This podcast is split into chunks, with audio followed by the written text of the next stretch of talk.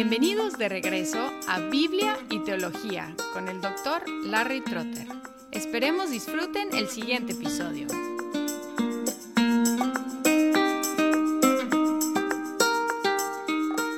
Siguiendo el esquema de Agustín, tocamos el segundo estado del ser humano.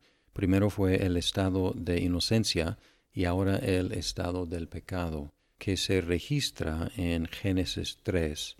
Los primeros seis versículos dicen, y la serpiente era más astuta que cualquiera de los animales del campo que el Señor Dios había hecho, y dijo a la mujer, ¿con qué Dios os ha dicho? ¿No comeréis de ningún árbol del huerto? Y la mujer respondió a la serpiente, Del fruto de los árboles del huerto podemos comer, pero del fruto del árbol que está en medio del huerto, ha dicho Dios, No comeréis de él, ni lo tocaréis, para que no muráis. Y la serpiente dijo a la mujer, Ciertamente no moriréis, pues Dios sabe que el día que de él comáis serán abiertos vuestros ojos y seréis como Dios, conociendo el bien y el mal. Cuando la mujer vio que el árbol era bueno para comer, y que era agradable a los ojos, y que el árbol era deseable para alcanzar sabiduría, tomó de su fruto y comió y dio también a su marido que estaba con ella, y él comió. En este relato Satanás empleó a la serpiente para engañar a Eva, y vemos que fue un proceso de engaño, lo cual mencionó Pablo en su primera carta a Timoteo 2.14, enfatizando que él la engañó. ¿Y cómo lo hizo? Empezó plantando unas dudas acerca de la transmisión de la palabra de Dios y distorsionándola, porque Eva no había escuchado directamente de Dios esa prohibición, sino la había escuchado de su esposo Adán. Y Satanás insinuó que Adán no le había transmitido correctamente lo que Dios había dicho. Además, él distorsionó la prohibición haciéndola más drástica e irrazonable. ¿Con que Dios os ha dicho no comeréis de ningún árbol del huerto? La respuesta de Eva indica que ella empezó también a estar confundida con respecto a realmente lo que era la prohibición, porque ella dijo, del fruto de los árboles del huerto podemos comer, eso fue correcto, pero del fruto del árbol que está en medio del huerto, ha dicho Dios, no comeréis de él, ni lo tocaréis, para que no muráis. Y aquí ella se enfoca en una cosa de poca importancia la ubicación del árbol que estaba en medio del huerto, y luego ella agregó algo suyo a la prohibición, ni lo tocaréis, cosa que no encontramos como parte de la prohibición original. Luego Satanás negó directamente la palabra de Dios, diciendo, ciertamente no moriréis. Y luego imputó a Dios un motivo ulterior diciendo que Dios quería negarles algo bueno, que Dios era celoso y no quería compartir con ellos lo que ellos podrían lograr.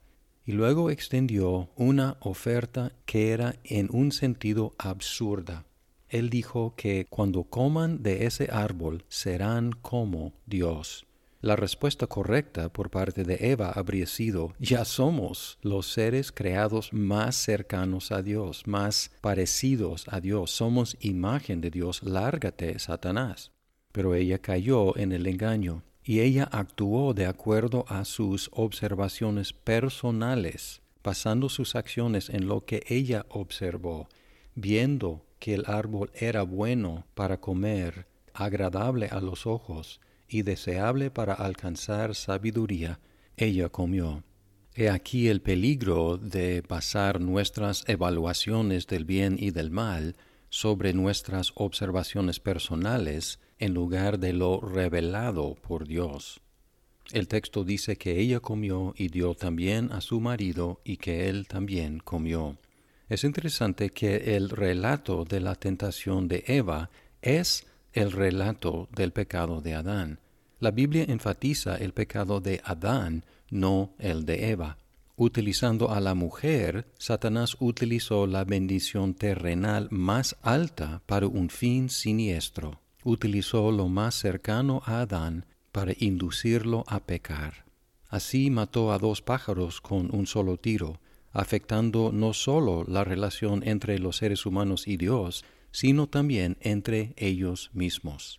Ahora, muchos han preguntado cómo fue posible el pecado, cómo entró en el mundo, y la respuesta es no sabemos.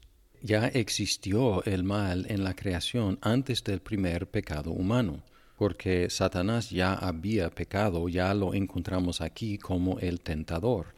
Sin embargo, su pecado es aún más problemático porque aparentemente pecó en ausencia de un tentador. Y el pecado de los ángeles deja irresuelto el asunto de la posibilidad del pecado en un mundo creado por Dios. Y casi todos los teólogos y filósofos han reconocido la presencia del pecado, aunque no hayan utilizado esa palabra, sino hablado más vagamente del mal, pero ninguno ha dado una explicación suficiente de su origen. Así que tenemos que dejarlo así, como algo que Dios todavía no nos ha explicado. Ahora, cuando pensamos en las consecuencias del pecado, ya podemos ver inmediatamente en Génesis 3 el daño que resultó Siguiendo en el versículo 7, entonces fueron abiertos los ojos de ambos y conocieron que estaban desnudos, y cosieron hojas de higuera y se hicieron delantales, y oyeron al Señor Dios que se paseaba en el huerto al fresco del día, y el hombre y su mujer se escondieron de la presencia del Señor Dios entre los árboles del huerto. Y el Señor Dios llamó al hombre y le dijo, ¿Dónde estás? Y él respondió, Te oí en el huerto y tuve miedo porque estaba desnudo y me escondí. Y Dios le dijo, ¿quién te ha hecho saber que estabas desnudo? ¿Has comido del árbol del cual te mandé que no comieras? En estos versículos vemos que inmediatamente la pareja tuvo conciencia de culpa, vergüenza y miedo de Dios. Y luego se desintegró las relaciones interpersonales entre ellos en el versículo 12, y el hombre respondió, La mujer que tú me diste por compañera me dio del árbol y yo comí, echando la culpa a Eva e indirectamente a Dios. Y luego tenemos el juicio divino que sigue en los versículos 14 al 19, primero a la serpiente, luego a la mujer y luego al hombre. Y esa declaración del juicio de Dios termina con la desintegración personal del ser humano, diciendo con el sudor de tu rostro comerás el pan hasta que vuelvas a la tierra, porque de ella fuiste tomado, pues polvo eres, y al polvo volverás. Y aquí tenemos la tragedia irónica de que el que fue puesto el encargado de la tierra eventualmente iba a volver a la tierra. Otra consecuencia que nos involucra a nosotros es la culpa y la corrupción de la raza humana, que se llama el pecado original. La corrupción es universal, afectando toda la humanidad, y total, afectando cada aspecto del ser humano. Si leemos Romanos 1 al 3, Pablo retrata ahí la depravación total del ser humano todos los seres humanos y cada parte de cada ser humano. En Romanos 3, 10 al 18, Pablo cita del Antiguo Testamento que no hay justo ni aun uno, no hay quien entienda, no hay quien busque a Dios. Todos se han desviado, a una se hicieron inútiles. No hay quien haga lo bueno, no hay ni siquiera uno. Toda la humanidad y luego sigue hablando de cada parte de cada ser humano, garganta, lengua, labios, boca, pies, caminos, ojos, todo se ha corrompido. Aunque esta consecuencia es devastadora, la doctrina de la depravación total no indica que el ser humano sea tan malo como pudiera ser, porque hay algo que lo detiene en su depravación, y es la gracia común de Dios, algo que Juan Calvino menciona en el segundo libro, capítulo 2, párrafo 17. Y aunque todavía no hemos llegado al estado de gracia, todavía estamos en el estado del pecado, aún en el estado de pecado podemos detectar rasgos de la gracia de Dios. En primer lugar, porque no murieron inmediatamente Adán y Eva el día en que pecaron.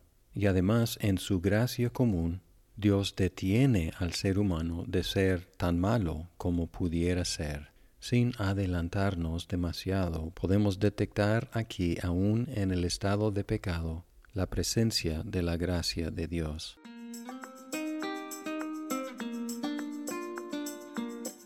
Muchas gracias por escuchar este episodio. Si estás disfrutando Biblia y teología, por favor compártelo con tus amigos. Hasta pronto.